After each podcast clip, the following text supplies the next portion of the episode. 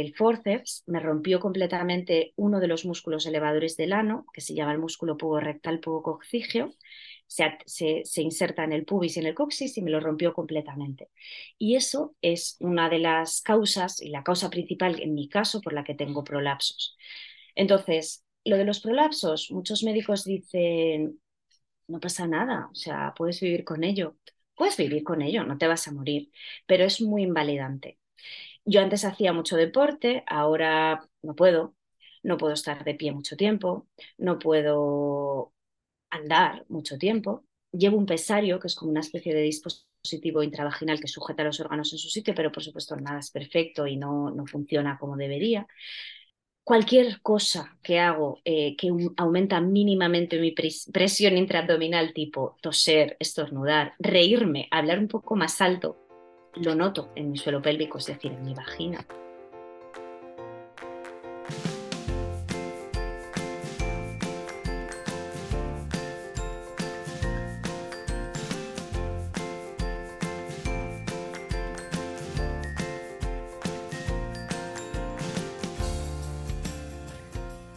Bienvenida, esto es Planeta Parto, el podcast en el que hablo con mujeres sobre sus relatos de parto y la manera única en la que dieron a luz a sus bebés. Aquí vas a descubrir un mundo de relatos positivos y empoderadores sobre el parto. Yo soy tu anfitriona, Isabel Anthony, mamá de tres niños y activista a favor del parto respetado. Acompáñame cada semana y escucha relatos emocionantes, conmovedores e informativos que te ayudarán a conocer y vivir el parto de otra manera.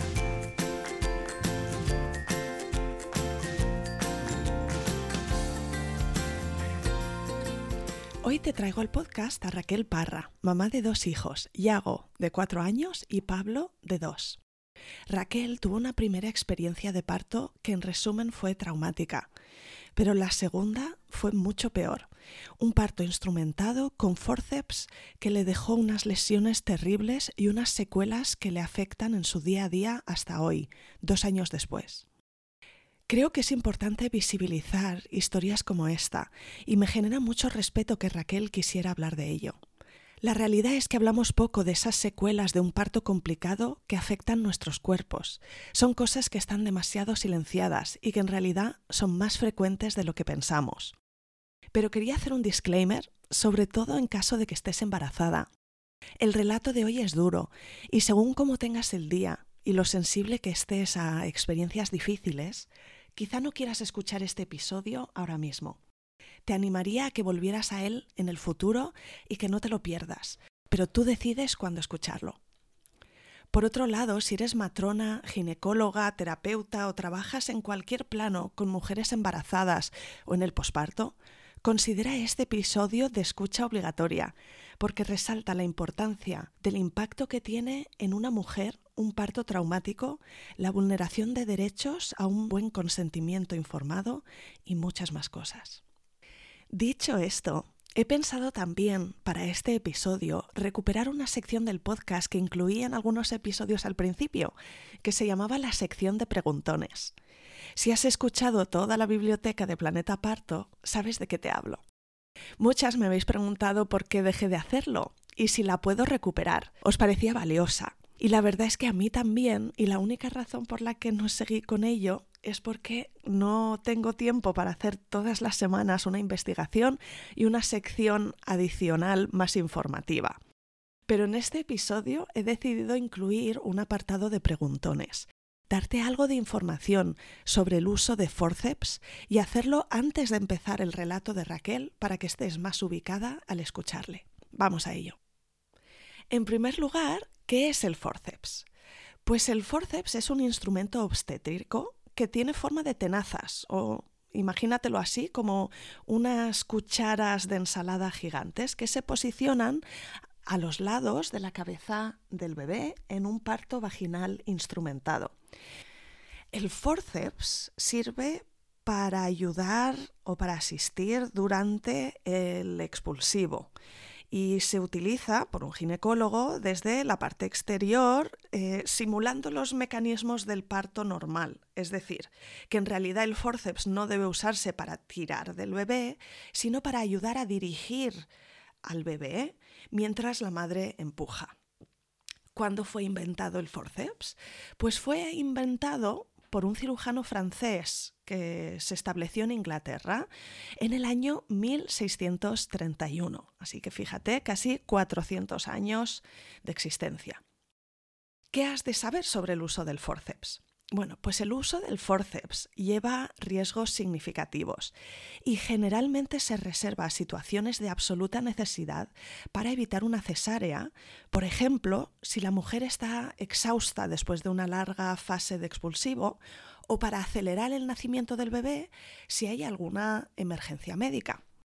Según un estudio, en España, hasta un 23% de los partos son instrumentados y aproximadamente en la mitad de los partos instrumentados se utiliza forceps.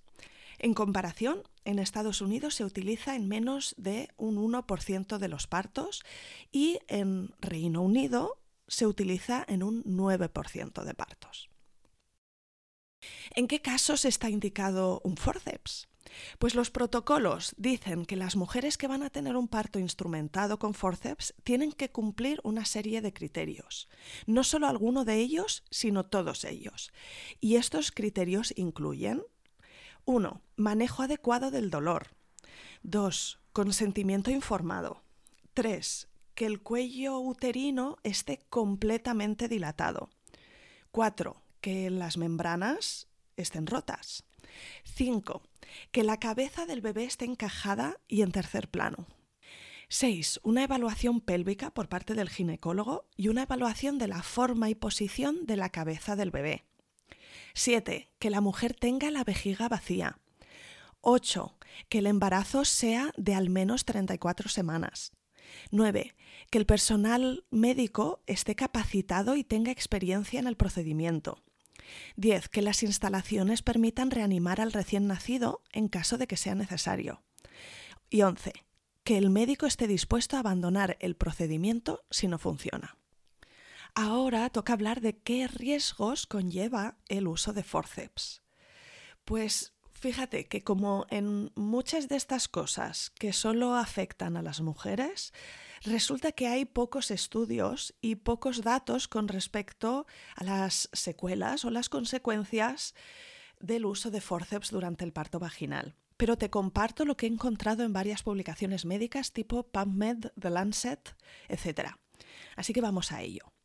La buena noticia es que los forceps no suelen causar traumatismos en el recién nacido, aunque Puede haber lesiones que incluyen trauma ocular, hemorragia intracraneal, lesión del nervio facial, etc. Pero estas lesiones ocurren en un 0,03% de los casos, lo cual se considera estadísticamente razonable. En cambio, los mayores riesgos vienen del lado de la madre.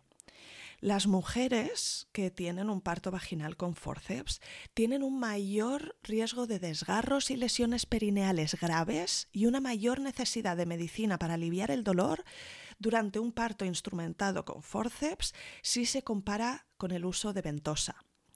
En un estudio hecho en Canadá entre los años 2013 y 2019, la tasa de traumatismo materno en caso de uso de forceps fue del 25%. Y estoy hablando 25% de traumatismos o lesiones de todo tipo. Parece que solo en 3 de cada 10.000 casos las lesiones son muy graves, incluyendo lesiones de la musculatura, del suelo pélvico y del esfínter anal, que es lo que vas a escuchar en el episodio de hoy. Los desgarros perineales severos provocan o pueden provocar incontinencia urinaria, incontinencia fecal, prolapso de los órganos, dolor en las relaciones sexuales y otros trastornos del suelo pélvico.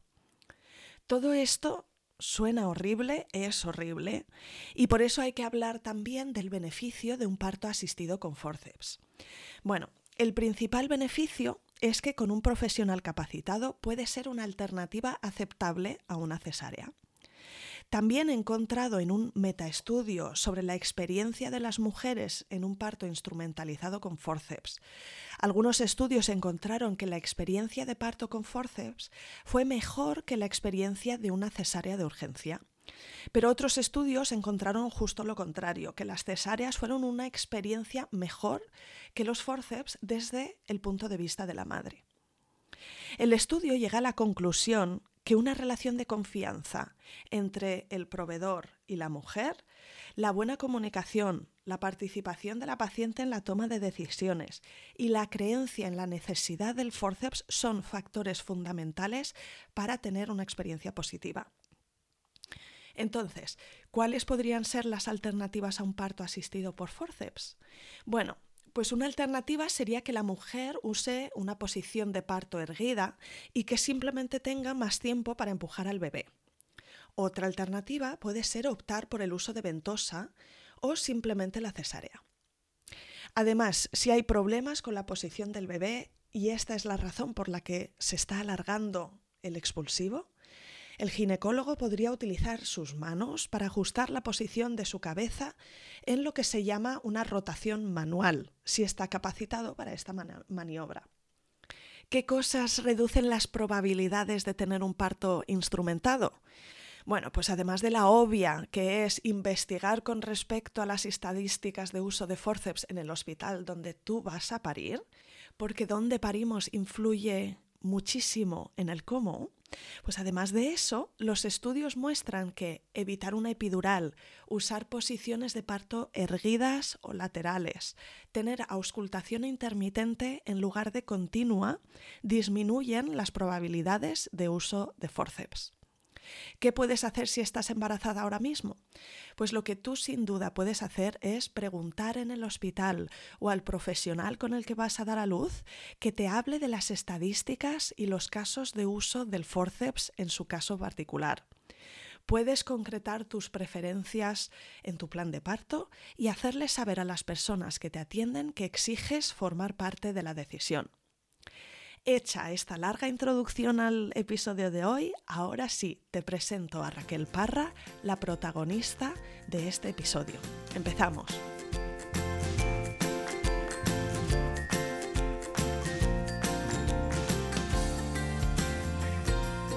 Bienvenida Raquel y mil gracias por venir al podcast Planeta Parto. Gracias a ti por dejarme participar. Si te parece, antes de entrar en los detalles de tu experiencia, cuéntanos alguna cosa sobre ti, mm, de dónde eres, dónde vives, a qué te dedicas y cuántos sois en tu familia. Pues a ver, yo soy de Ponferrada, pero vivo ya en Madrid desde hace bastantes años, como 10, un poco más, como 12 años o por ahí. Eh, y, y nada, soy profesora de inglés, me dedico a eso y, en mi familia somos cuatro, pues eh, mi marido y yo, y tenemos dos hijos de Yago y Pablo, de, que tienen, Yago va a hacer cuatro años y Pablo va a hacer dos justo, que llevan dos años. Sé que quizá el segundo parto que tú tuviste no fue una experiencia positiva y de hecho va a ser el centro de nuestra conversación hoy, así que antes estábamos comentando que me hablarías también de tu primer embarazo y parto, porque informa el siguiente. Em, pero si quieres darnos un resumen, ¿no? ¿Qué, te resulta importante para ti explicarnos sobre el embarazo y parto de Yago como primera ocasión? En el primer embarazo eh, pues nada, el embarazo fue todo bien, la verdad que sin, eh, además yo me encontraba súper bien, muy feliz y, vamos, con alguna molestia típica, pero vamos, nada en comparación con lo que, con lo que veo que otras mujeres tienen, ¿no? Entonces, nada, lo que sí que hice el primer embarazo fue investigar muchísimo, tal. Yo soy un poco así, un poco obsesiva, investigadora, de leer muchísimo e informarme mucho, ¿no?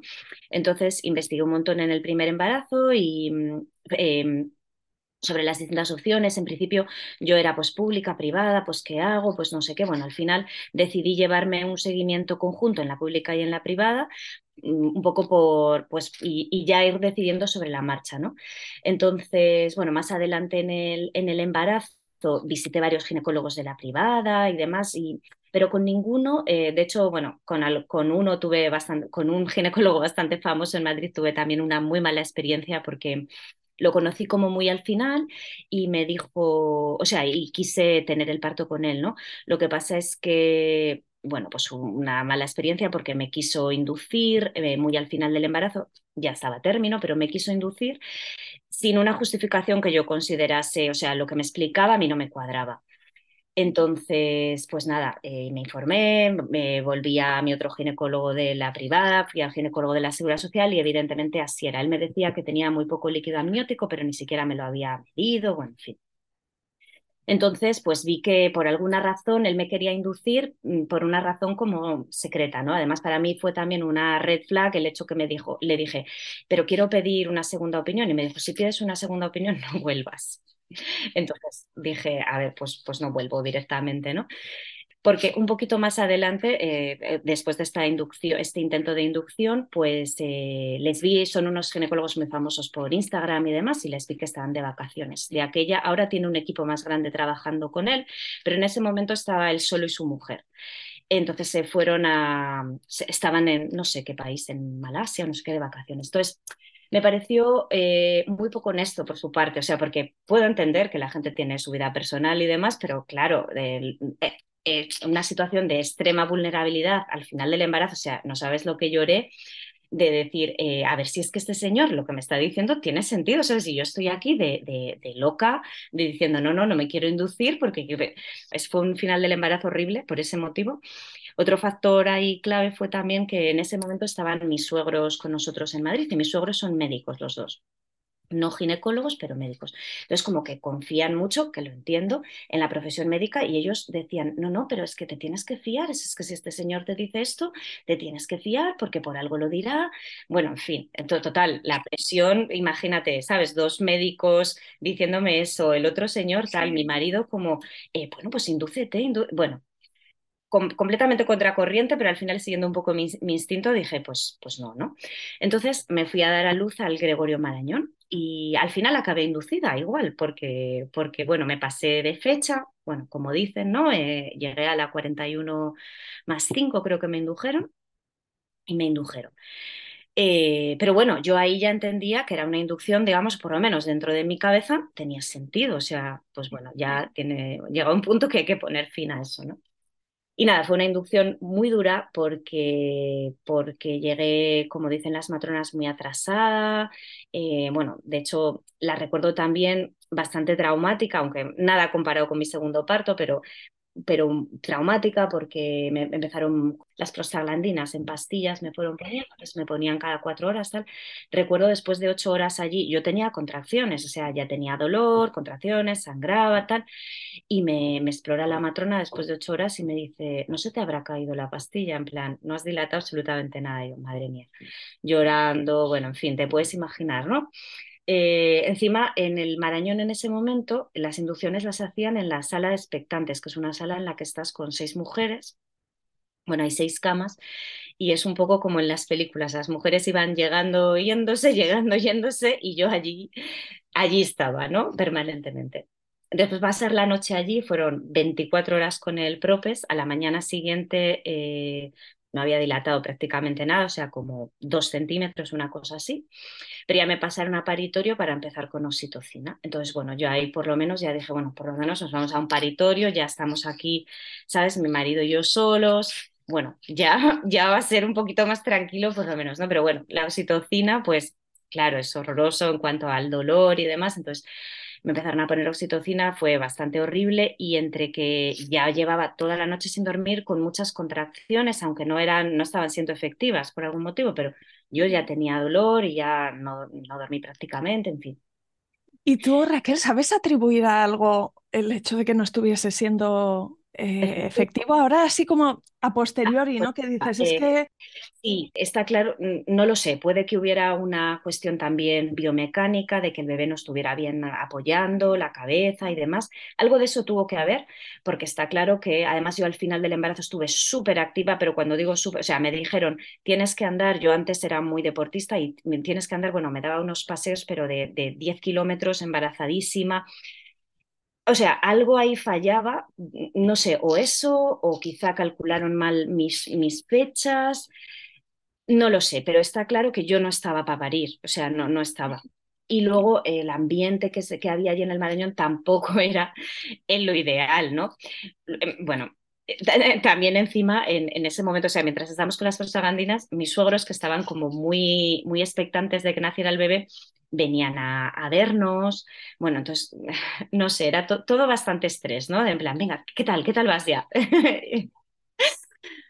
La verdad que no, no favoreció para nada. Ahora, hay, hay, mujeres que se ponen de parto en condiciones mucho más inhóspitas y paren y ya está. O sea que yo creo que hubo una parte una parte puede que la emocional, pero yo creo que mm, algo físico en mí, no sé qué, no estaba realmente preparado para parir, porque de hecho, de hecho, bueno, te voy a acabar de contar, no parí, o sea, el niño, eh, pues me pusieron oxitocina y demás, como te digo, estuve pff, una hora con la oxitocina y dije, por favor, ponerme la epidural porque es que llevo ya 25 horas de dolor, no puedo más, ¿no? Entonces, me la pusieron y a la 15 minutos de ponerme la epidural, no sé por qué, el niño empezó a hacer bradicardias y me llevaron a cesárea.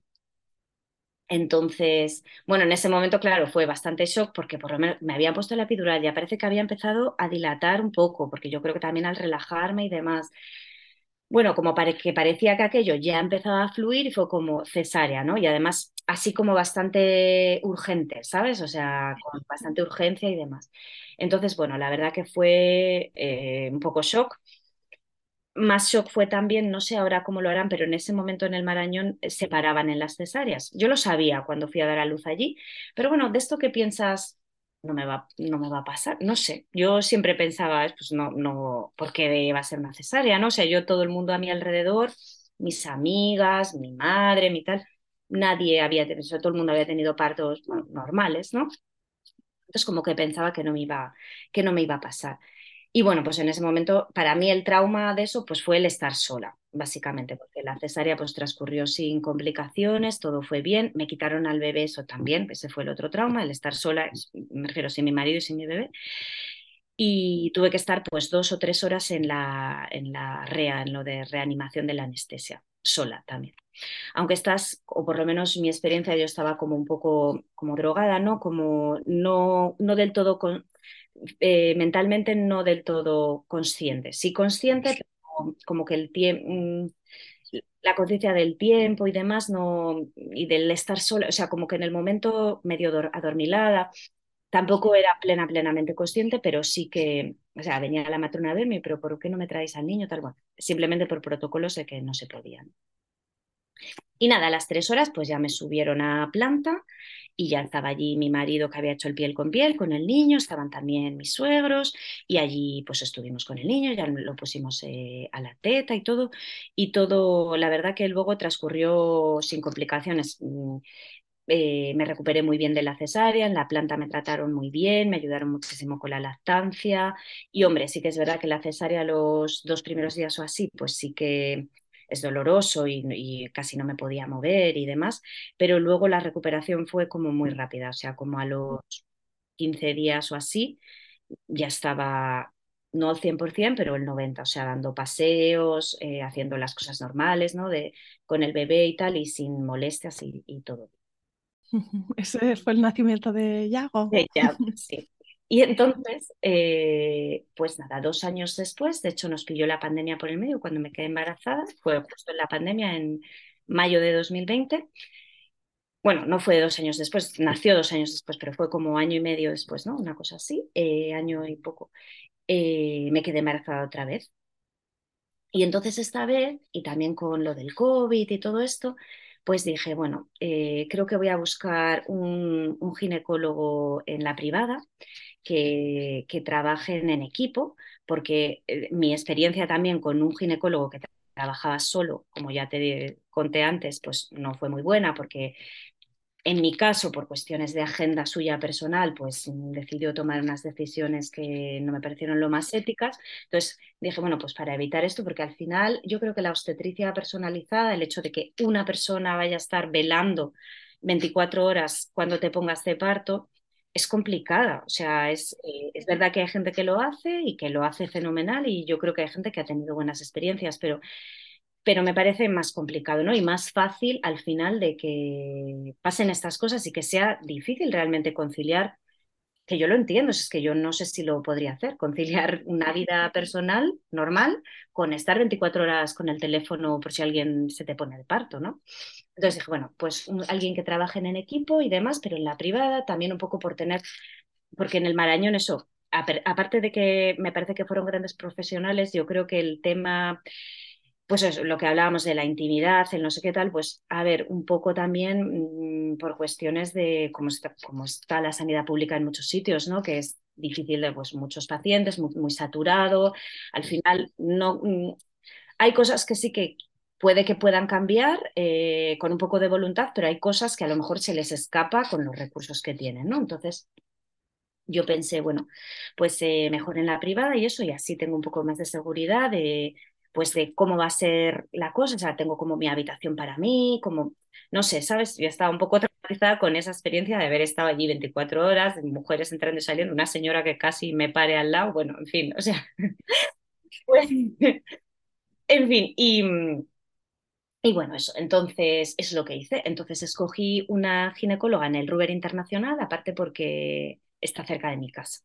Y bueno, eh, me parecía un buen hospital y, demás.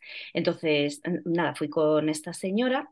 Eh, la verdad que eh, ya después de, o sea, toda la investigación que hice con el primer embarazo, con el segundo también pensé, bueno, voy a coger un ginecólogo y me voy a fiar de él, ¿vale? O sea, sí que, hombre, contrastando y demás, pero me voy a fiar ¿por qué no me voy a fiar? Si al final, o sea, es un parto, ¿no? Que mm, tampoco, o sea, yo pensaba, tampoco es tan complicado, o sea, es que igual me estoy aquí yo haciendo, en plan, investigando, investigando, es una cosa que, llevan haciendo estos muchísimos años, que tampoco ya está, o sea, cualquiera lo sabe Entonces pensé así, bueno, pues me voy a intentar fiar de él y tal, desde el principio hasta el final, también un poco por evitar, porque también me causó mucho trauma en el segundo, en el primer embarazo, ese final del embarazo tan abrupto de indúcete, tal, no sabía esa, presión, ¿no? Entonces dije, bueno, pues ya está. Y de todas maneras, como me habían hecho una cesárea y en mi cabeza eso era como lo peor, pues dije, bueno, pues ¿qué es lo peor que me puede pasar? Que me hagan otra cesárea. Pues ya está, o sea, si es que tampoco, tampoco quiero tener 70 hijos, ¿sabes? O sea que, pues, pues eh, en, mi cabeza quería tener tres por aquella, digo, pues incluso aunque tenga tres, tres cesáreas, pues perfecto, no pasa nada. Entonces, esa era mi idea. Entonces fui, eh, yo aparte tengo un seguro, por, por, el trabajo de mi marido, tengo un seguro privado de reembolso, o sea que puedo ir con el profesional, pagarle en efectivo y me lo reembolsan. Pero en este caso decidí eh, ir con el seguro normal porque me decían que, o sea, si lo hacía así, pues eh, siempre me, atendería alguien del equipo, ¿no? Si iba con el seguro privado, es que mm, como que pagaba para que me atendiese esa persona en particular. Y yo dije, pues no, yo no quiero que me atienda nadie en particular, por lo que te comenté, que me atienda quien esté de guardia, ¿sabes? Que no tenga prisa porque tiene que estar allí las 24 horas o el tiempo que tenga que estar de guardia. Yo no quiero nadie, pues eso, con prisa, con que se tiene que ir de vacaciones, con que tiene que ir a hacer no sé qué, y ya está. Entonces así lo hice. Eh, el caso que eh, la ginecóloga, bueno, cuando fui a hablar con ella, pues sin más, ¿no? Sea, tampoco ni súper maja ni tal, pero yo tampoco quería a alguien que fuese mi amigo. Además, tenía también la experiencia previa. Es que todo lo que tú dices marca mucho la experiencia anterior, la siguiente, ¿no? Entonces vas buscando un poco lo, lo de lo que te va traumatizado, lo contrario. Mi experiencia anterior con el ginecólogo este que me quiso inducir al final, eh, típico ginecólogo que te da dos besos, que te dice lo guapa que estás, que no sé qué, qué tal. Muy encantador y muy... Sí, que dice, o sea, que a mí ya en ese momento era como que tampoco quiero esto, ¿sabes? Y, digo, y bueno, pues eso, esta ginecóloga pues me pareció pues normal, ¿sabes? Pues de, tal, mi embarazo era de bajo riesgo, normal, tal, le hablamos de lo del par eh, en la primera visita ya hablamos de lo de eh, la posibilidad de tener un parto vaginal después de cesárea, me dijo que sí, que sin problema, que de hecho era lo recomendado, que, que bueno, que lo único que si llega, si había que inducirme, como la otra vez, pues que no me podían inducir de una manera tan agresiva, o sea, en plan, con prostaglandinas, o qué tal. Y yo dije, perfecto, ¿sabes? No quiero volver a pasar por esa inducción de ninguna manera, o sea que si llegamos al momento, me haces una, o sea, antes que eso, eh, prefiero una cesárea programada antes que hacer una inducción de mil años que no funcione, ¿no? Al final. Entonces, bueno, pues así quedó la cosa y tal. Luego la cosa más adelante, yo creo que hablamos del tema de, eh, quién atendía el parto, y ya me dijo, hombre, si estamos nosotros por aquí, tal, o sea, como el ginecólogo te dio el embarazo, si estamos aquí, pues lo intentamos nosotros, pero bueno, como que no hay ninguna garantía, ¿no? Entonces yo pensé, bueno, pues claro, a ver, pues lo normal también, ¿no? Pues si están ellos en las consultas, están por ahí y tal, pues les coincide como bien, pues lo atienden. No sé, tampoco le di más vueltas, ya te digo, además ya en ese momento, mm, tú que también has sido madre de más hijos, a lo mejor mm, tienes la misma experiencia, en el primer embarazo es todo tú, en el segundo embarazo también me tenía que preocupar de mi otro hijo, entonces... Gran diferencia, sí. Claro, entonces como que tampoco, porque en algún momento sí que también pensé, jo, pues no sé si he hecho bien escogiendo a esta ginecóloga, en realidad tampoco tengo muchas referencias de ella y tal, o sea, ninguna, en realidad, sabes, más que, que trabaja en ese hospital y demás, que, que en principio parece bueno y, y, todo. Digo, se debería ir a visitar más ginecólogos, pero luego entre el COVID, que había COVID todavía de aquella, y no estábamos vacunadas, nada, yo embarazada, digo, es que no sé si es lo mejor andar deambulando por consultas de ginecólogos ahora, ¿sabes? Embarazada y demás. Y entre que tenía otro hijo que tampoco quería yo qué sé, pues dedicarle tiempo. Bueno, total, que seguí para adelante con ella. Tampoco te creas que estaba yo enamorada de ella, ¿no? O sea, sin más. Y nada, bueno, pues fue pasando el tiempo, todo, todos los controles, todo bien, todo bien, todo bien, siempre todo normal. Eh, y ya llegando al final, en la semana 39, pues ya me dijo, me exploró y todo, y me dijo, bueno, parece que todavía estás con el cuello tal, y bueno, sí que eh, a lo mejor habría que pensar ya en programar la cesárea, que la verdad, ahora la semana 39, pero bueno, pues yo sin más, o sea, me la eh, bueno, pues vale. Entonces me la programó para la semana 41 justas, ¿no? En plan, te doy de tiempo hasta la 41 para que te pongas de parto, si no te pones, pues eh, en la 41 hacemos cesárea. Y yo ya te digo, como mi experiencia anterior de la cesárea había sido buena y tal, me parecía un poco pronto, decía, jo, pues ¿por qué no 41 más 3? Pero digo, mira, ¿qué más da? ¿Sabes? 41, que 41 más 3. Y quedaban dos semanas, ¿no? Así que en tu mente dices, bueno, pues hasta entonces también habrá. Y también en el otro embarazo, al final yo también me empeñé mucho en, porque me querían inducir ya en 41 más 2. Yo, no, no, más. Al final acabé 41 más 5 y igual que en 41 más 2. O sea, es un poco agotadora también esa negociación, ¿verdad? Como si. Es un poco agotadora y también es eso, como en, en el otro embarazo no me había llegado a ningún lado. O sea, al final te quiero decir que yo había intentado apurar casi el máximo y estuve, y al final lo mismo, ¿sabes? Entonces dije, pues mira, ya, o sea, igual si ya no te has puesto de parto en la cuarentena más pues ya no te vas a poner, no sé. Bueno, total, que dije, vale, pues acepté la, la, programación de la cesárea en la 41, además ya te digo, tampoco estaba yo como, venga, vete, vete zen, confía, tal, ya está, o sea, tampoco pongas tanto Sí, ¿estabas más zen en la segunda o, no, o sea, como con las expectativas más bajas quizás, ¿no? O dándole menos importancia, en, en, vez de estar más combativa, ¿no? Que sí, efectivamente, en vez de estar más combativa, porque en, la, en el primero me acuerdo más que con los ginecólogos siempre pues como rebatían, oye, ¿hacéis episotomía y no sé qué y tal? siempre que visitaba, ¿no? A esta nunca le pregunté nada, nada. O sea, que ahora lo pienso también y digo, ¿pero por qué? Yo qué sé, pues yo pensé pues a ver, pues hará episiotomía si, eh, no sé, pensé, pues lo hará bien, pues hará episiotomía si la necesitas, ¿sabes? Pues evidentemente en algún caso tendrá que, no sé, me parecía hasta un poco violento hacer esas preguntas, no sé, y no, no, la verdad que no le pregunté absolutamente nada. pues tengo ganas de saber, Raquel, qué, qué pasó, qué pasó. Estabas de la semana 39, tenías el eh, parto programado para la 41 si llegabas eh, a, ese pues momento. en la 40 justas eh, rompí la bolsa. Llevaba con contracciones así un, un como un día o así, pero bueno, de esto eh, espaciadas y eso, pero ya un poco dolorosas. Y en la, 41, en la 40 rompí la bolsa, entonces rompí la bolsa, llamé al hospital, eh, porque en, ese hospital hay que hacer así, llamas al hospital, eh, le cuentas a la matrona lo que te pasa y ya te dice si vas o no vas. Como era rotura de bolsa, pues me dijo que fuera y que para comprobar si efectivamente era eso o no, que estaba muy claro porque fue, no fue una fisura, o sea, fue romper la bolsa, ¿no? Pero bueno, a ver, ya en ese momento la verdad que empezaron un poco en plan, jo, pues por, ¿sabes? Pues porque no me quedo en casa. Encima fue por la noche, porque no me quedo en casa y ya voy por la mañana y a ver si me pongo de parto. Pero bueno, ¿de esto qué piensas? Y encima, bueno, mi marido también, claro, ve ahí eso, tal, uf, vamos al hospital, ¿no? Bueno, entonces fuimos. ¿Y tú cómo te encontrabas ahí? ¿Estabas como de subidón de esto ya está en marcha? O... ¿Sí? efectivamente, en plan, jo, qué guay, parece que me voy a poner de parto yo sola, porque claro, esa era un poco como la única cosa que me había dicho mi ginecóloga, que, que teníamos que intentar, a ver, intentar, bueno, que, que a ver en la medida que se puede controlar, ¿no? Efectivamente, a ver si sucedía que me pusiera de parto sola, porque eso era lo más favorable para, porque pues eso, con la cesárea anterior y tal, pues las inducciones, en fin, ¿no?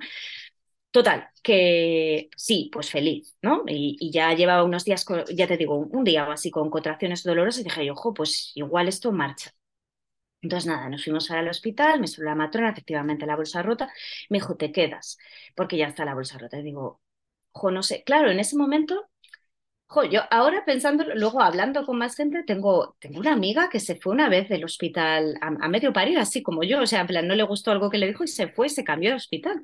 Pero claro, tú no, o sea, sí que me pareció un poco, pues me quiero ir a casa, porque, pero pues dices, bueno, pues yo qué sé, no sé, mm, al final estás en una situación, es, es, difícil, porque yo me considero una persona bastante general, o sea, que esto, esto que me pasó, que ahora os contaré, no me hubiera pasado si no hubiera sido porque hubiera estado embarazada, hormonada, con, preocupada por la salud de mi bebé a la vez, ¿no? Entonces es una situación muy vulnerable, la verdad. Entonces, bueno, total que, bueno, me quedé y tal. Entonces, a la, a la mañana siguiente eh, ya vino mi ginecóloga porque era lunes por la mañana el, día que, o sea, ingresé el domingo por la noche, el lunes por la mañana llegó la ginecóloga, me exploró, tal, bueno, pues estás como de dos centímetros, el cuello medio borrado, tal. Bueno, pues yo creo que podemos empezar con oxitocina. Y yo pensaba, joder, oxitocina, yo no quiero oxitocina otra vez, que ya, ¿sabes?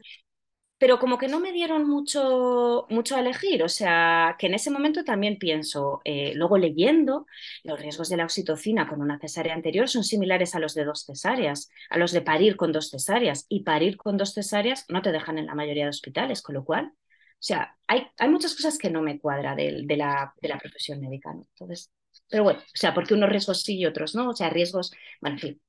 Total que bueno, tampoco me dieron como mucha opción la matrona, sí, sí, vamos a poner un poco, tal, que no, no te preocupes, ya verás cómo enseguida te pones de parto. Empezaron a poner oxitocina. Eh, habían pasado como 12 horas ya, ¿no? Entonces, es verdad que muchos hospitales lo hacen, o sea, tampoco es como, no se considera mala praxis ni nada, o sea, cuando pasan 12 horas de bolsa rota, empezar a ayudarte como... Pero bueno, la realidad es que se puede esperar más, se puede esperar hasta 24, pero nunca me dieron esa opción. Yo también sí pienso, Josi lo que querías era intentar que tuviera un parto natural, ¿no? Para poder favorecer el parto con la cesárea anterior, pues ¿por qué no hicimos esas cosas antes? Pero bueno. Total, que me pusieron también antibiótico en ese momento ya, que luego leyendo los riesgos de una infección son como del 1%, una cosa así a las 12 horas de haber roto, la bolsa, con lo cual dices lo mismo, lo que te digo, la manera en la que mm, muchas veces, o por lo menos en ginecología, la profesión médica calcula los riesgos, yo no la entiendo muy bien. O sea, hay riesgos que sí, hay riesgos que, eh, que un 1% no lo asumen. Bueno, Total, que eh, eh, oxitocina, al poco rato la epidural, porque claro, pues sí que aguanté más, pero no es muy difícil aguantar las contracciones de la oxitocina. Y con la epidural pues ya empecé a dilatar y tal.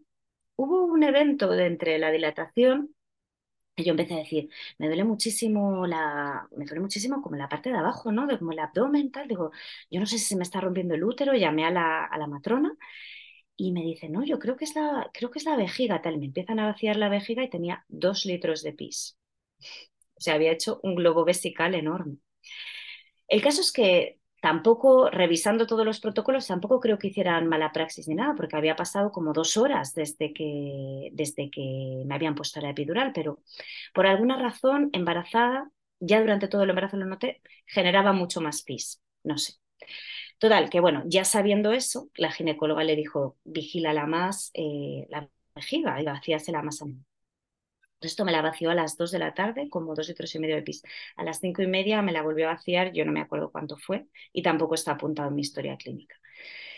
Y después a las siete y cuarto así, pues volví otra vez con el mismo dolor y le dije, oye, yo creo que, mira a ver si es la vejiga y tal. Y me dice, no, no, no te toca. Eh, y me pusieron, más, entonces vino la, anestesista y dijo, dijo, no, yo lo que creo, que, no sé, pues se te ha bajado la anestesia, me puso un poco más de epidural, ¿no? Y ya después me, me exploró la matrona y estaba completa. Entonces dijo, ah, mira, ya estás completa, tal, pues nada, vamos a, vamos a probar a hacer unos pujos. yo pensé que era simplemente probar, en plan, ah, pues en la habitación, a ver cómo, cómo lo hacía y tal, porque todavía, encima me acababa de subir la dosis de epidural, que yo le, de hecho, creo que dije, en plan, no, no me la subas si ya voy a dar a luz tal, no, bueno, te subo un poco porque te hago no sé qué tal. Bueno, en ese momento entonces, nada, eh, unos pujos, hicimos unos pujos, tal, la matrona, ay, pues mira, parece que vas a parir muy bien, tal, no sé qué, ya lo tienes como en tercer plano el niño y tal. Y yo, bueno, pues nada, y ahora entonces, ¿qué? Pues nada, esperamos, esperamos un poco a que baje y luego pasamos a paritorio. Entonces, pues nada, eso hicimos. Yo no, sentía nada, la verdad, porque imagino que tenía la epidural, no sé, a tope. Entonces, eh, pues nada, el niño en tercer plano, esperamos un, como una hora o así y ya vino la ginecóloga y nos dijo que a paritorio. Fuimos a paritorio empujé como literal eh, en litotomía, que tampoco me dejaron, o sea, yo pedí que me subieran porque la verdad que en litotomía, ya no solo porque yo sabía que esa posición no era buena, sino porque me ahogaba, literalmente, o sea, yo con la barriga eh, embarazada, yo no podía estar tumbada boca arriba, pero ni, ni, ni pariendo ni en mi casa, o sea, es que me ahogaba. Entonces, subidme un poco tal, no sé qué, bueno, me pusieron unas almohadas por detrás, me hicieron apaño, pero nada, ¿no? Entonces, nada, empujé como cinco o seis veces y, me dijo la ginecóloga, pues es que no baja, va a tener que ser forceps. Y yo dije, forceps, no, no, tal. Eh, yo había leído en mi investigación súper exhaustiva, en el anterior embarazo, sí que había leído un montón de cosas de, del forceps, de las cosas que podía hacer y demás. Em, y también eh, había leído que los instrumentos están indicados a partir de dos horas en dilatación completa, empujando, y a partir de dos horas empujando en exclusivo activo, ¿no? Entonces yo decía, pero qué coño, o sea, ¿por qué forceps? Si el niño no estaba sufriendo, no estaba pasando nada no, no tiene que ser forceps tal porque no puedes seguir empujando con la, con la cesárea y todo. Y yo, en plan, pensando, esto, esto nunca se me había dicho a mí, o sea, nunca se me había dicho en la consulta, no, sí, puedes tener un parto con cesárea anterior, pero el expulsivo tiene que ser de cinco minutos. Nunca se me dijo nada. Entonces, estaba otra ginecóloga con ella y cuando yo dije, no, forceps no, me dijo, ¿cómo que no? La doctora X hace unos forceps estupendos. Entonces, mira, esa frase de cómo que no, que es una frase que decimos mucho, decimos mucho todo el mundo, pero sobre todo las madres, es una frase que a día de hoy, cada vez que la digo, que se la digo a mis hijos, que hace ya dos años que parí, me recuerda ese momento. Es, o sea, aparte, bueno, aparte de todo el trauma físico que tengo, el trauma psicológico de la infantilización del momento, de, decirme, ¿cómo que no? Eso es que lo tengo grabado. Bueno, en fin, total, que mi marido, claro, a ver, también he de decir que mi marido es, es estupendo, es súper, eh, me, me, apoya muchísimo en muchísimas cosas, pero en todo el tema del parto yo no sé si es que le quedaba grande, no le interesaba o qué, él estuvo como muy al margen, o sea, todo el tiempo de la dilatación él estuvo en la habitación trabajando, eh, cuando entramos en el paritorio, pues, o sea, ni, sabía, yo creo que estaba en dilatación completa, de repente le dijeron al paritorio, fue como, ah, vale, entramos al paritorio, ¿no? Eh, y, claro, él, eh, lo único, o sea, cuando yo dije, no, tal, yo, pero Carlos, por favor, que no, que no quiero que me hagan esto. Lo único que me decía es, no, tú empuja, haz caso, no sé qué, tal. Claro, a ver, que yo, desde luego, esta fue también otro de los temas muy graves, o sea, de, de todo mi, mi, estrés postraumático, ese fue otro de los temas muy grandes que dije, jo, es que no me ayudaste. Que ahora lo entiendo también, porque al final, pues bueno, te fías de, la gente que tú crees que son los profesionales, sobre todo, pues él, naciendo en la cultura que había nacido, ya os dije que mis suegros son médicos, en fin, de, en plan, el médico siempre sabe más, ¿no? Y tú pues estás un poco histérica porque ahora mismo están haciendo tu hijo y bueno, pues no sabes, tú deja que ellos hagan. Entonces, bueno, yo volví a decir las veces que no, que me dejaran empujar más, que tal, bueno, empuja un poquito más, nada, tres veces más, no, no, no puede ser, tiene que ser forceps. Cuando me iba a hacer los forceps, la doctora dijo, le dijo a alguien como detrás de mí, que no sé quién estaba detrás de mí, esta al final va a preferir la cesárea, otra cosa que no se me va a olvidar. Y le dije, ¿por qué? ¿Por qué? ¿Por qué dices eso? Pues hazme una cesárea, házmela, si es que yo no estoy en contra de la cesárea, házmela de verdad, lo prefiero. No, no, no, me dijo, no, no, no, que así el siguiente, el siguiente hijo, porque yo al principio, antes de que me pasara esto, quería tener tres hijos, así el siguiente es natural, natural. Total, que me hizo los forceps, eh, me hizo una episiotomía, tuve un desgarro enorme de segundo grado, pero casi en los límites anales, un desgarro enorme en la pared lateral de la vagina, un hematoma enorme que necesitó dos transfusiones en el momento, me estuvieron como una hora cosiendo, me cosieron allí y me cosieron ellas, lo cual yo también no, sé hasta qué punto lo hicieron bien o no, porque claro, después de todo lo que, todas las malas praxis que he visto, en fin, no, no lo sé. Y luego, eh, bueno, yo ya desde ese momento sabía que, bueno, yo sabía, ya en ese momento sabía que me habían, digamos, como timado, ¿no? O sea, que, que eso no era, o sea, que no, no había razón para el forceps. No sé por qué me la hicieron. Ellas hicieron ver como un sentimiento de urgencia que no había, yo creo, Vamos, no lo había, no había ninguna señal de sufrimiento fetal, nada. La única razón que me dieron era lo de la cesárea anterior, eso posteriormente, y que el niño no bajaba, o sea, que no lo estaba moviendo absolutamente nada. Pero claro, tampoco me dieron mucha oportunidad. Bueno, después, eh, pues nada, bueno, después de todo esto, el posfarto fue horroroso, estuve ingresada cinco días, ya os digo, transfusiones, eh, un dolor enorme, ya os digo que había tenido cesárea, o sea que sé lo que es bastante dolor, nada comparable, o sea, me tuvieron que inyectar. Te empezaría a doler cuando se pasó el efecto de la epidural, después de un par de horas, y me imagino que físicamente era como... Era un dolor enorme, o sea, eh, físicamente todo lo que era la parte de mi pelvis, doloridísima, eh, bueno, o sea, unos hematomas enormes, no sé cuántos puntos, ya te digo que eso se tiraron una hora cosiendo. En fin, yo no entendía nada, yo solamente lloraba, le decía a mi marido, pero no sé por qué me han hecho esto, pero por qué me han hecho esto, por qué no me han hecho una cesárea. O sea, fui a un hospital en el que yo sé que la tasa de cesáreas es muy alta y yo lo sabía. O sea, yo tampoco quería, yo tampoco quería ir a un hospital, eh, digamos, de estos de vamos a intentar todo lo posible por el parto natural, porque había pasado por una inducción muy larga, muy complicada, que al final no, no dio sus frutos. Entonces yo dije, o sea, yo tampoco era una defensora férrima del parto natural por encima de todo. No lo era, porque si no, no hubiera ido a ese hospital. Entonces, mi expectativa era, vamos a intentarlo y si no te hacemos una cesárea, o sea, un poco eso, ¿no? Esa era mi dicotomía. El instrumental nunca estuvo en mi, nunca estuvo en mi radar y ella nunca lo mencionó y, ya te digo, yo mi sensación del instrumental era que pues solo eran casos de extrema urgencia, simplemente. Entonces, bueno, eh, pues eso, en la situación horrible, o sea, yo solamente lloraba, lloraba, lloraba, en fin, no podía Mi marido tampoco sabía entender, ¿no? Que no, mi marido exactamente llegaba llegó un punto que me dijo, bueno, vale ya, o sea, deja de quejarte, ya me has contado lo mismo 70 veces, pues ya te recuperarás y ya está, pues, ¿qué le vamos a hacer? La ginecóloga pues todo lo normalizaba, no sé, yo no podía controlar mis... Ah, bueno, después del parto tuve otra vez retención urinaria, entonces tuve que estar sondada tres días, ¿no? yo no era capaz de hacer pis, ¿no? Entonces tuve que estar sondada.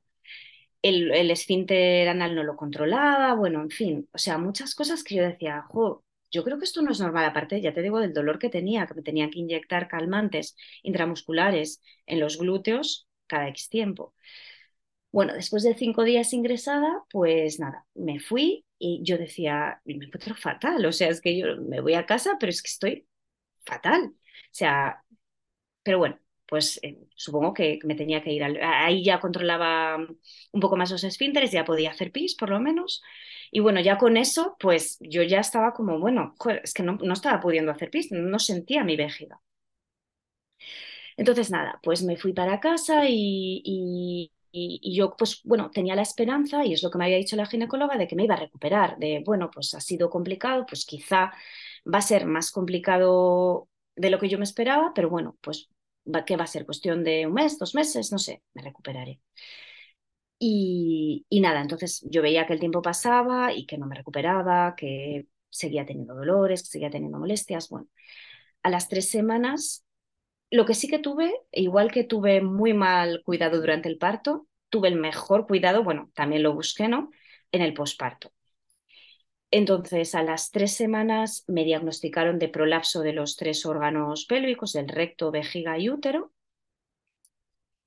Sí, que bueno, yo ya me lo, yo me lo notaba ya, la verdad que mucho antes, pero bueno, esto que, claro, tienes tantas sensaciones ahí abajo y, ya te digo que tenía un hematoma gigante y muchas cosas, que decía, bueno, yo qué sé, no sé, sentía como que el coxis se me caía, el coxis doloridísimo, bueno, muchísimas cosas, ¿no?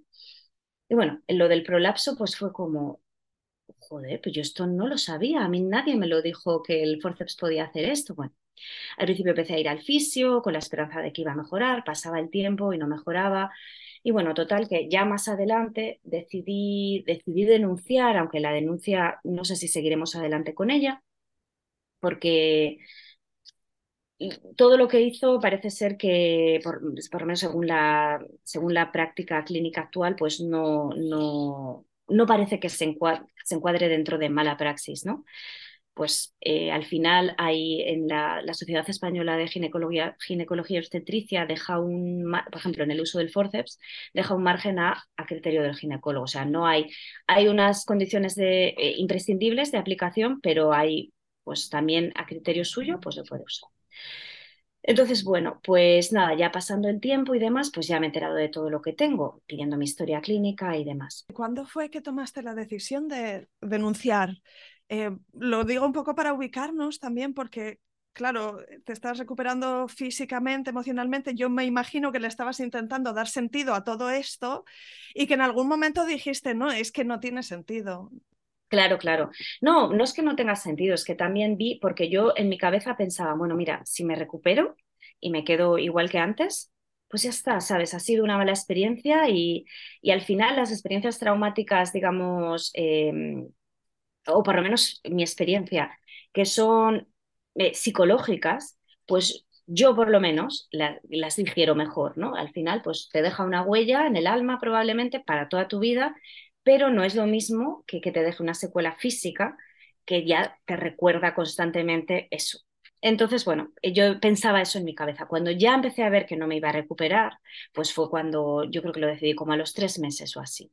Pero bueno, ya te digo que no sé si seguir adelante. Yo eh, contacté con una abogada también, pues un poco para que pidiera mi historia clínica, hiciera todo eso, porque yo no quería hacer, o sea, yo no quería, yo no podía ya, o sea, porque sé que eso lo puedes hacer tú y demás, pero era como, es que no puedo. No puedo pisar ese hospital. Efectivamente. Entonces, bueno, eh, pues descubrí que una de las cosas que pasó allí es que no me, vació, no me vaciaron la vejiga antes de hacerme el forceps, cosa que sí que está indicada en los protocolos que se debe hacer. Y tenía 1,7 litros de pis en ese momento.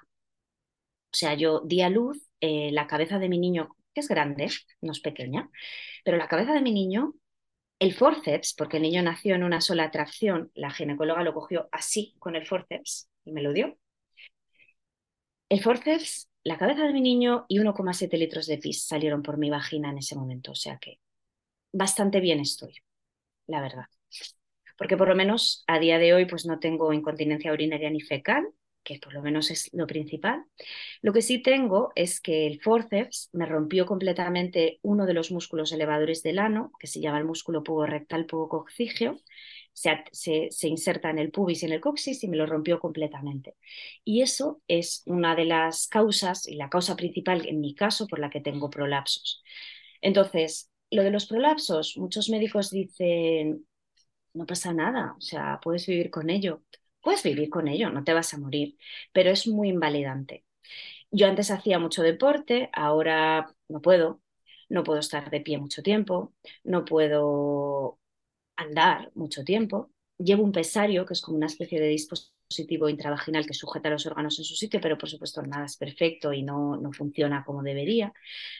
Cualquier cosa que hago eh, que aumenta mínimamente mi presión intraabdominal, tipo toser, estornudar, reírme, hablar un poco más alto, lo noto en mi suelo pélvico, es decir, en mi vagina.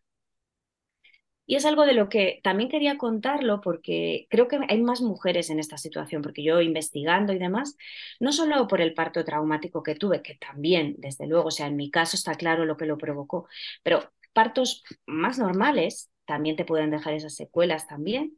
Y, parece que, no sé, o sea, que eh, ahora a lo mejor se está empezando un poquito a contar y sí que se ha desestigmatizado algunos problemas de suelo pélvico, tipo la incontinencia urinaria, pero el prolapso o la incontinencia fecal no, no tanto. O sea, yo para conseguir este pesario que llevo, tuve que pelear y luchar porque los fisios me decían, no, no lo necesitas. No, no es que, claro que lo necesito. O tengo los órganos colgando en la vagina. O sea, lo necesito. Hombre, no lo necesito. Quiero decir, me voy a morir. Pero desde luego que, que, que claro que me podría beneficiar.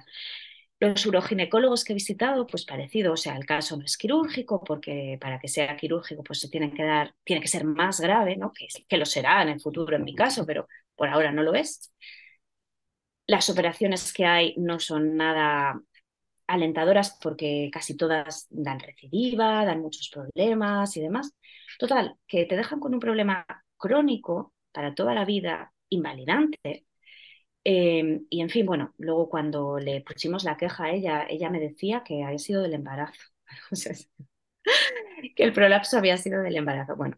¿Y este intercambio que hiciste lo hiciste por email o llegaste a encontrar? la abogada, en realidad.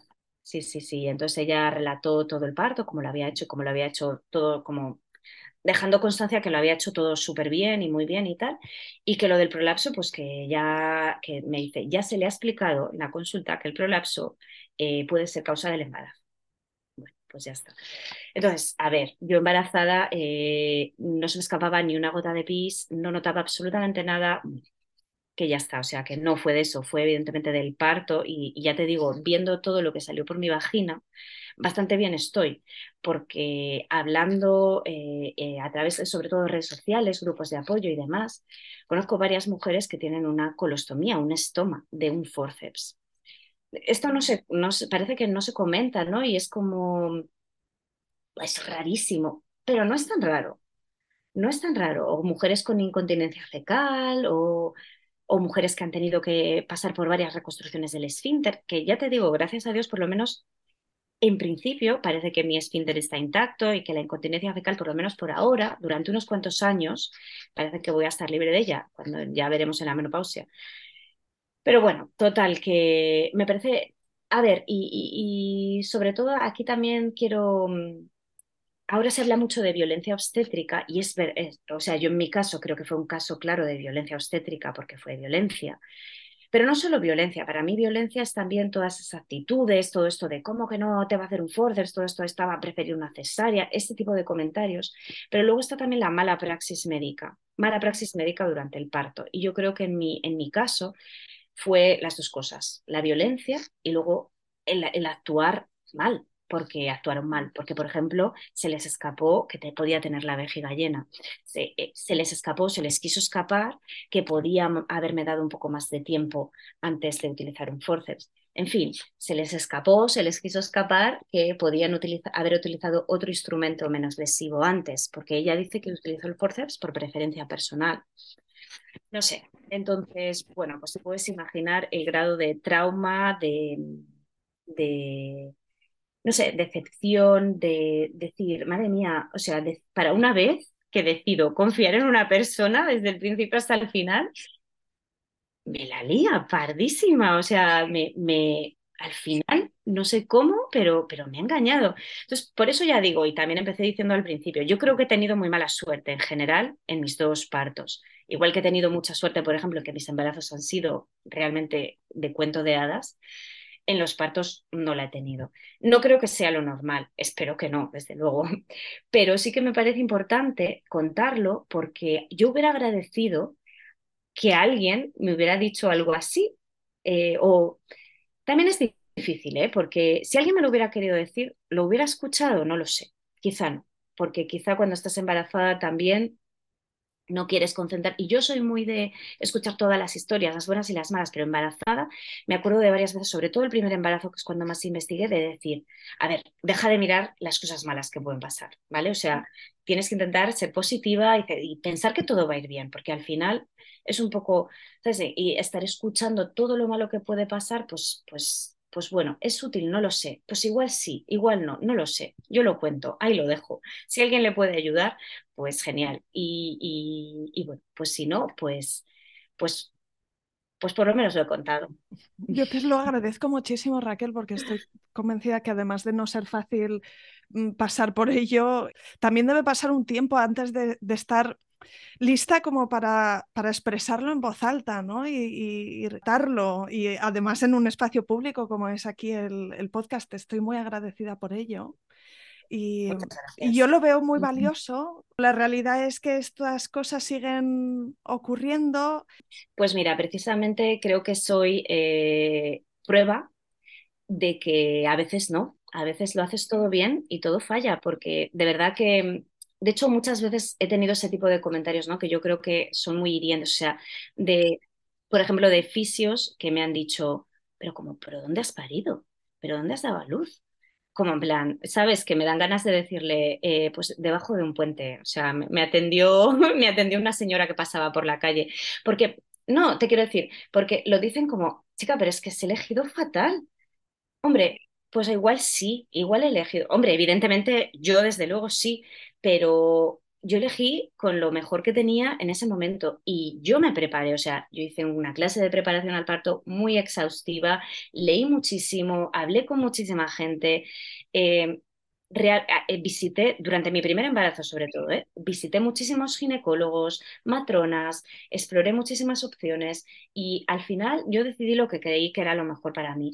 Y es increíblemente injusto culpar a la víctima, ¿no? Sí, pero es que muchas veces lo, lo, hace la gente, o sea, y yo creo que, que no es voluntario, ¿eh? pero sí que es hiriente, porque es como es, es, decirte, pero que eres tonta, o sea, parece que es decirte, pero que eres tonta, o sea, que no has, no has sabido escoger.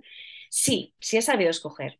O sea, he hecho, ya te digo, y, más investigación que, que he hecho, o sea, de hecho, de la mayoría de, mis, de todas mis amigas, he, sido la que más investigación ha hecho, pero con diferencia, que llegaba también un punto que yo decía, oh, igual es que, a ver, que voy a saber más del parto que el, médico, que la matrona, o sea, como en plan, no sé, realmente... Confía. Sí, claro, sí. habrá que confiar, ¿no? Igual que cuando te vas a hacer, yo qué sé, una cirugía de, yo qué sé, de lo que sea, pues yo no me voy a... A ver, yo lo hago porque yo soy así, pero sé que la mayoría de la gente no se pone a leer cómo te van a operar y cómo te van a abrir y cómo te van a coser y cómo te van a... Pues te fías, te fías del cirujano, pues ¿qué vas a... Para eso es cirujano, ¿no? Pues en esto un poco lo mismo. Eh, entonces yo tenía un poquito esa, esa sensación, ¿no? De sí que es verdad que, que el parto es nuestro y que parimos nosotras, pero tú en el momento que te pones en manos de un profesional, pues entiendes que te va a ayudar, no, no a lo contrario, sino que te va a ayudar a que todo vaya mejor, ¿no? Que vaya mejor en, en, cuanto a todo, en cuanto al resultado, en cuanto al proceso, en cuanto a todo. En mi caso no fue así, pero evidentemente yo no lo escogí eh, porque soy, o sea, porque, porque soy tonta o no Sí, o, o, por una negligencia por tu parte en investigar, claro, no, no. En, en, en, asumir responsabilidad a la hora de estar preparada. Claro, y... negligencia, a ver, yo la duda que siempre me queda es que nunca hablé con ella demasiado en estas cosas, porque como ya también venía de un embarazo anterior, ya muchas de esas preguntas que tienes cuando eres primeriza ya no las tienes, ya te las, te las contestas a ti misma, ¿no? Entonces, ¿puedo hacer ejercicio? ¿Puedo hacer no sé qué? Todo ese tipo de cosas que siempre preguntas al principio, pues ya yo iba a la consulta, tal, todo bien, pues hasta luego no preguntaba prácticamente nada, ¿no? Entonces, siempre sí que me queda la duda de, tenía que haber hablado más con ella, tenía que haber tal, pero por otro lado también digo, seguramente me hubiera dicho lo que quería oír. Y seguramente yo en ese momento también, mi cabeza estaba como preparada para que lo que me dijera, intentar aceptarlo, ¿sabes? Intentar hacer sentido de ello. A no ser que me hubiera dicho la burrada máxima, ahí hubiera seguido. Entonces, te quiero decir que al final... Eh, hay, hay, hay, un, hay una parte de suerte, ¿vale? Y hay, hay partes, de, hay cosas de la vida que no podemos controlar. ¿Sabes? No podemos controlar lo que otras personas hacen. No podemos. Entonces, en ese momento, pues eh, ella decidió hacer eso, yo estaba en sus manos, es muy difícil. Yo me quería negar y de hecho lo intenté, pero claro, siempre te queda también la duda de, joder, si me niego, o sea, ¿qué va a pasar? ¿no? Porque ella sabe más, entonces a lo mejor es que hay algo aquí que no me está diciendo y, que, quién, como quién soy yo no para decir, no, no me hagas esto, si está la vida de mi bebé en juego. Por eso te decía también al principio que esto, esta misma situación no me hubiera pasado si no hubiera habido otra vida en juego. Si solo fuera la mía, desde luego, estoy 100% segura. Pero claro, en ese momento hay mucha vulnerabilidad. También está tu marido, que el hijo también es suyo. Tu marido te está diciendo, hazle caso a los médicos, que es normal, o sea, entonces, es, es, es, muy complicado. Y todo el mundo dice, encuentra un ginecólogo en el que confíes. yo lo llevo buscando muchos años y no creo que nunca ya lo consiga encontrar, ¿no? Entonces es muy difícil confiar en una persona 100%. Y más cuando te han decepcionado de esta Y claro, y yo ya después de todo el historial que llevo, pues es complicado. Yo ahora voy al ginecólogo, sí, a hacerme la citología, más que nada, porque bueno, pues quiero mantener mi representatividad, pero no me fío de nadie, o sea, así te lo digo. No, porque, bueno, pues no sé, tampoco tengo problemas gordos. Si algún día eh, los tengo, pues ya veré a ver cómo lo, cómo lo gestiono, pero desde luego que todo esto, pues sí, me ha generado una desconfianza total hacia la profesión médica brutal. O sea, ya sí antes la tenía un poco, ahora es brutal. O sea, vamos, no, no me fío de nadie, de lo que me digan. Entonces, nada, pero bueno, lo peor es las sesiones con las que tengo que vivir, que sé que muchas mujeres también viven con ellas en silencio, entonces si alguien nos escucha y también vive con ello, no estás sola casi nadie lo cuenta y, bueno, pues, eh, pues bueno, supongo que, es lo que nos ha tocado. Al final, quiero decir, a todo el mundo tiene problemas en la vida, a todo el mundo le pasa algo. A mí por ahora me ha pasado esto. Gracias a Dios mis hijos están saludables y sanos. Y, y, bueno, pues quizá en el futuro yo sí que creo, también tengo esperanza de que mm, las cosas están cambiando en cuanto a la salud femenina y ya hemos visto mucho cambio en estos últimos años y yo creo que, que cambiará y que mejorarán pues eh, primero las técnicas de prevención y luego las técnicas quirúrgicas eh, y conservadoras para reparar estas cosas o paliarlas cuando, cuando pasan, porque a veces pasan y pasan también en partos eh, manejados bien, o sea, no, no como el mío que fue mal, ¿no? pero pasa. ¿Cómo afectó este parto a tu vínculo con Pablo, con el bebé que acababas de dar a luz? Porque a menudo es como un equilibrio muy fino, ¿no? Este momento, estos días, estas semanas en las que tenemos a nuestro bebé en brazos por primera vez. A ver, yo al principio, aunque estaba muy mal, eh, tenía mucha esperanza en recuperarme. Entonces, bueno, pues estaba más o menos positiva, un también las hormonas del posparto, lo que sea, pues mm, estaba fatal, o sea, no me podía sentar, no podía estar de pie, tenía que estar solo tumbada, eh, me dolía todo, estaba con supositorios de medicación calmante, en fin, bueno, estaba hecha un cuadro. Pero sí que tenía esperanza de que todo iba a cambiar, ¿no? Entonces fue con el, paso del tiempo, ¿no? y entender que no iba a ser así, que de repente es cuando a veces cae la moneda de decir, ostras, la gravedad. Gracias a Dios mejoró, o sea, los dolores que tengo ya no son los... Tengo dolor porque sigo teniendo dolor crónico en el coxis, dolor crónico en, en parte de los músculos del suelo pélvico.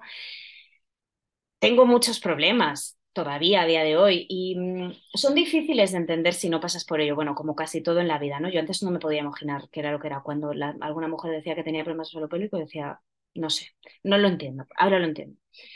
Total que e, e, evidentemente estoy mucho mejor que aquellos primeros días, desde luego, pero sigo mal y, y lo que tengo es crónico y no, no, va a cambiar. Hay un músculo que está roto que o, o desarrollan alguna cirugía para reconstituirlo, para reinsertarlo en sus puntos de origen, o ahí está, o sea, está colgando al lado del recto ahora mismo. Entonces, bueno, te quiero decir, tengo muchos problemas, pero al principio, pues lo que era la pregunta, eh, pues no, estaba, estaba feliz, más o menos hasta las tres semanas posparto, una cosa así, que ya ahí empecé a decir, no sé, ya debería estar bastante mejor y no estaba. Entonces, pues bueno, ya empezó, empezó la cosa mal. Y, luego, bueno, también decir que otra cosa que me ayudó mucho eh, fue el psiquiatra, porque sí que empecé, intenté empezar terapia, psicológica, pero no, no, no, podía, o sea, porque estaba demasiado, sea, demasiado hundida. Entonces empecé con antidepresivos que estuve tomando hasta verano Luego lo dejé y ahora he vuelto a empezar porque otra vez volví a estar en el mismo hoyo y, bueno, o sea, es muy probable que los tenga que tomar mucho tiempo, pero bueno, si por lo menos eso me hace, no sé, no estar constantemente obsesionada con lo que pasó con mi padre, porque no hay día que no lo piense. Pero es por eso que te decía, o sea, que al final sí que es verdad que las secuelas psicológicas son muy duras. De hecho, de mi primer parto tengo trauma psicológico, ahora ya no, claro, porque ya se me pasó con eso. Pero, pero las secuelas físicas, el problema que tienen es que te lo recuerdan constantemente. O sea, constantemente. Entonces, si tú te levantas, eh, te notas dos órganos colgando, eh, Sí, no te puedes ir de vacaciones y, curarte el alma, ¿no? Con un, no con puedes curarte, o sea, lo, mm. va contigo, ¿sabes eso? Entonces, siempre lo tienes y siempre tienes ahí el recuerdo de, de, lo que pasó y de cómo pasó y de, en fin. Y sobre todo cuando también sabes, o sea, es que hay como muchas capas de complejidad, ¿no? En mi problema, cuando además sabes, o por lo menos para mí eso es una capa de complejidad, el saber que fue una mala praxis y que además mm, probablemente nadie me lo reconozca, o sea, la justicia y demás que yo no quiero, no lo digo por el dinero, que me da igual, lo digo por el reconocimiento, no sé, sí que me gustaría un reconocimiento de, del equipo médico, del hospital, de alguien, de decir, hicimos las cosas mal, o sea, no lo hicimos bien, pero probablemente eso no va a ocurrir, vamos, seguro no va a ocurrir, porque eso nunca ocurre.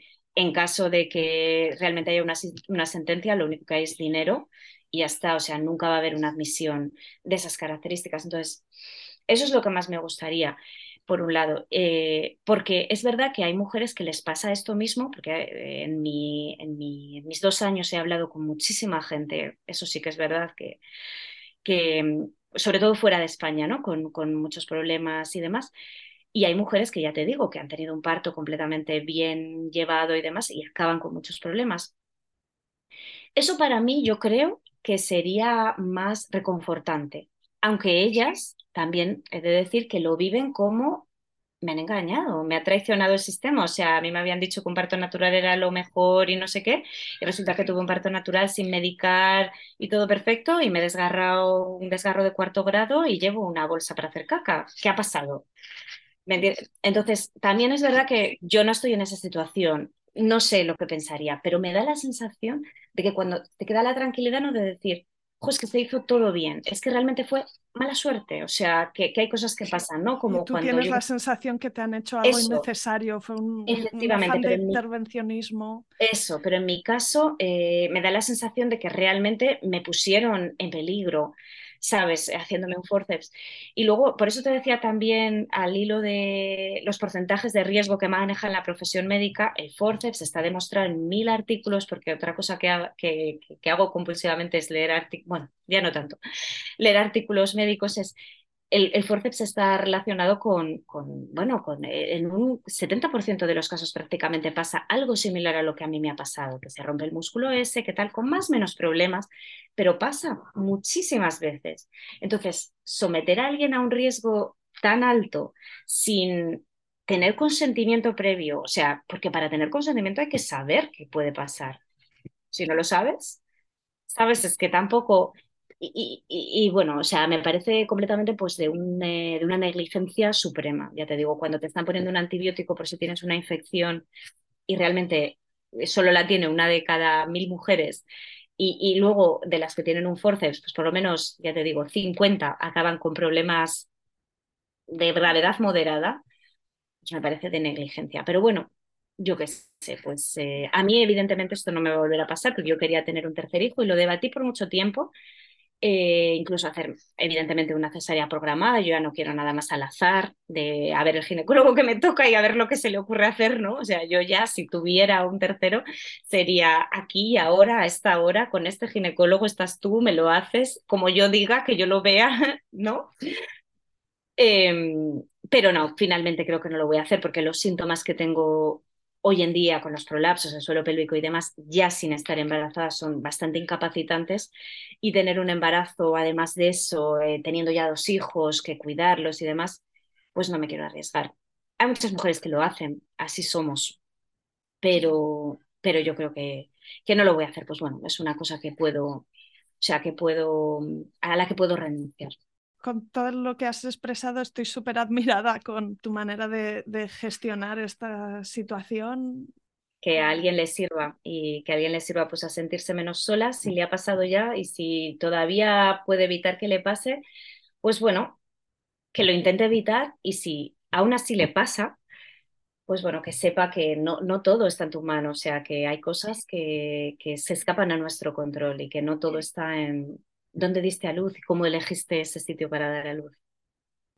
Y con este tema del prolapso, que habrás ido a mil y un fisioterapeutas especialistas, ¿no? Habrás leído mucho. ¿Cuál sería el mejor hilo del que tirar? Si nos escucha alguna mujer que está en una situación similar y dice, ostras, pues no sé qué, qué, es lo que mejor te ha funcionado a ti o, o cuál sería tu recurso.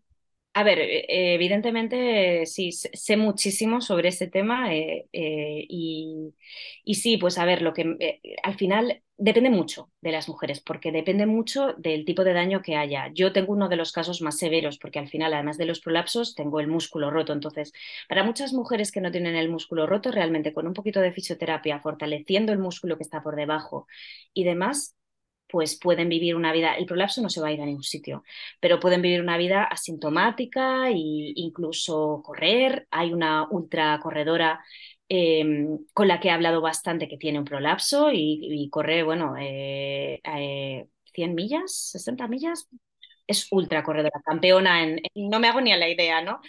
Entonces, te quiero decir que desde eso, y ella tiene un prolapso, hasta gente pues eh, como yo que realmente pues eh, pues bueno ya te digo estar de pie mucho rato me molesta estar no con mucho rato quiero decir media hora eh, tampoco estar de andar mucho tal entonces bueno pues nada pues no es una discapacidad como tal pero pero evidentemente a mí me condiciona mi día a día entonces, pues hay de todo. A mí lo que mejor me ha funcionado por el tipo de lesiones que yo tengo, pues es el pesario y tratar de evitar, pues, eh, pues eso, o sea, en la medida de lo posible, pues cuando lo que antes pues corría con mis niños, sé qué, pues sentarme, pues, pues bueno.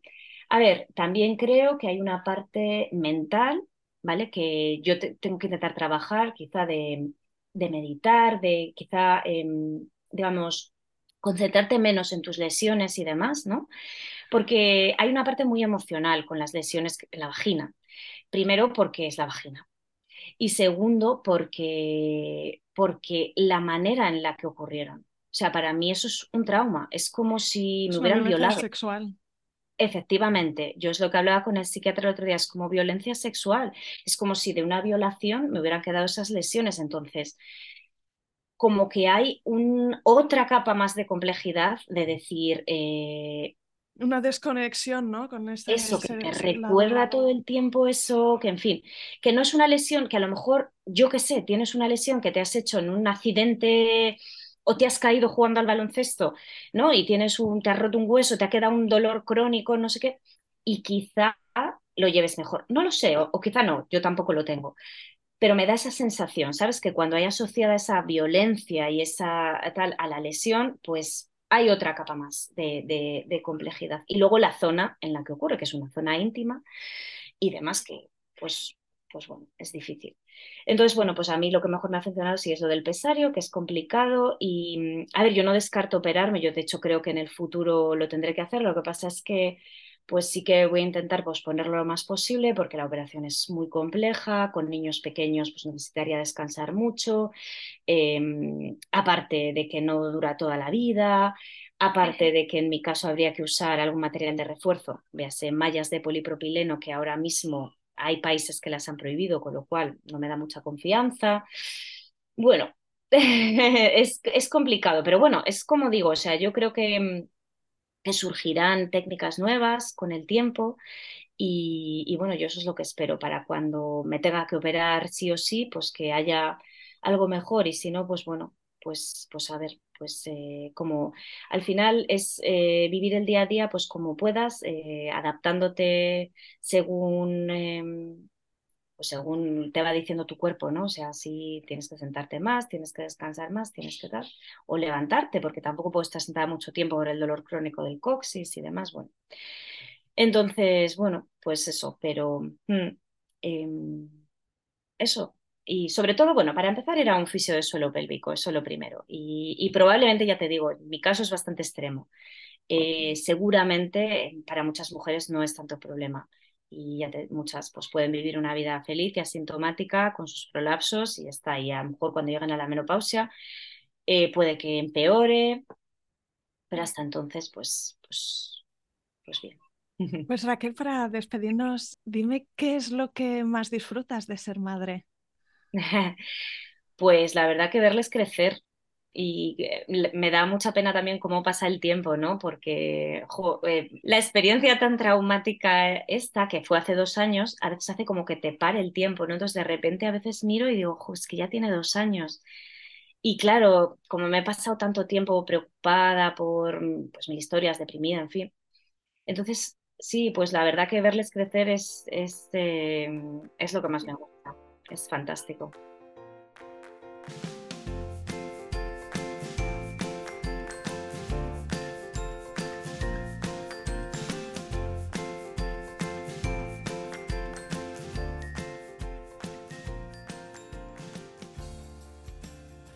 Aquí acaba este episodio. Si te ha gustado, no te olvides de suscribirte a Planeta Parto en Spotify, iTunes, Evox o Google Podcast, para que puedas ver los nuevos episodios en tu lista de reproducción. Además, puedes ir atrás y encontrar una estupenda biblioteca de relatos de parto de todo tipo que espero te empoderen y te ayuden en tu propio camino. ¿Te puedo pedir algo? Si estás escuchando el podcast en Apple Podcast o en Spotify, déjame porfa una reseña. Si te gusta el programa y dejas cinco estrellas y un comentario positivo, ayudarás a otras mujeres a encontrar este podcast y a dar visibilidad a estos relatos. También puedes contactar directamente conmigo con un mensaje directo en Instagram. Me encantará si me escribes y me cuentas qué sensaciones evoca en ti este podcast, qué es lo que más te gusta del programa o qué episodios recuerdas especialmente. Me gustará mucho saber quién eres tú que estás al otro lado. Mil gracias.